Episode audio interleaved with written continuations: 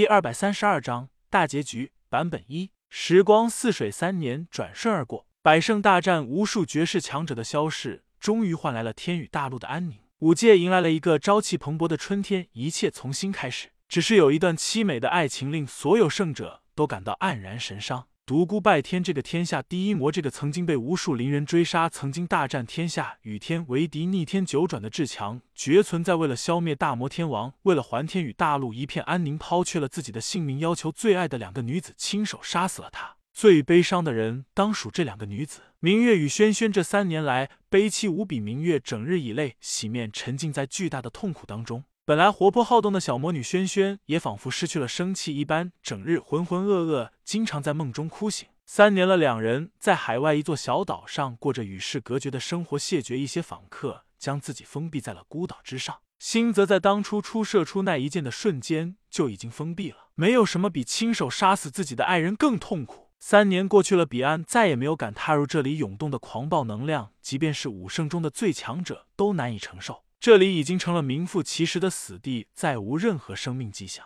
然而，就在这一日，彼岸的狂暴能量漩涡中出现了一条淡淡的虚影，虚影似乎很微弱，它一次次的对抗着猛烈的能量风暴，在夹缝中挣扎，在夹缝中喘息。它一天一天的积聚着力量，直到三个月后，它的形体才渐渐稳固下来。我回来了。时光匆匆又过去了三年。明月与轩轩心如死灰，悲伤已经消失，两人再也没有一丝情绪波动，似乎心已经死去。直到这一日，一声惊天霹雳响在整个天宇大陆的上空，两人的双眼才有了一丝生气。虚空碎裂了，一股磅礴的大力自原来的彼岸、现在的死地狂涌而出，这令所有圣者震惊无比，所有武圣都紧张的遥望着那片虚空。历千劫万险，纵使魂飞魄散，我林十一再战百世轮回，纵十六道无常，我依然永生。一股霸绝天下的强大气息充斥在天宇大陆的每一寸空间，令每一个武圣都感觉到一股自灵魂的战力。一道光影在天宇大陆上空傲天儿，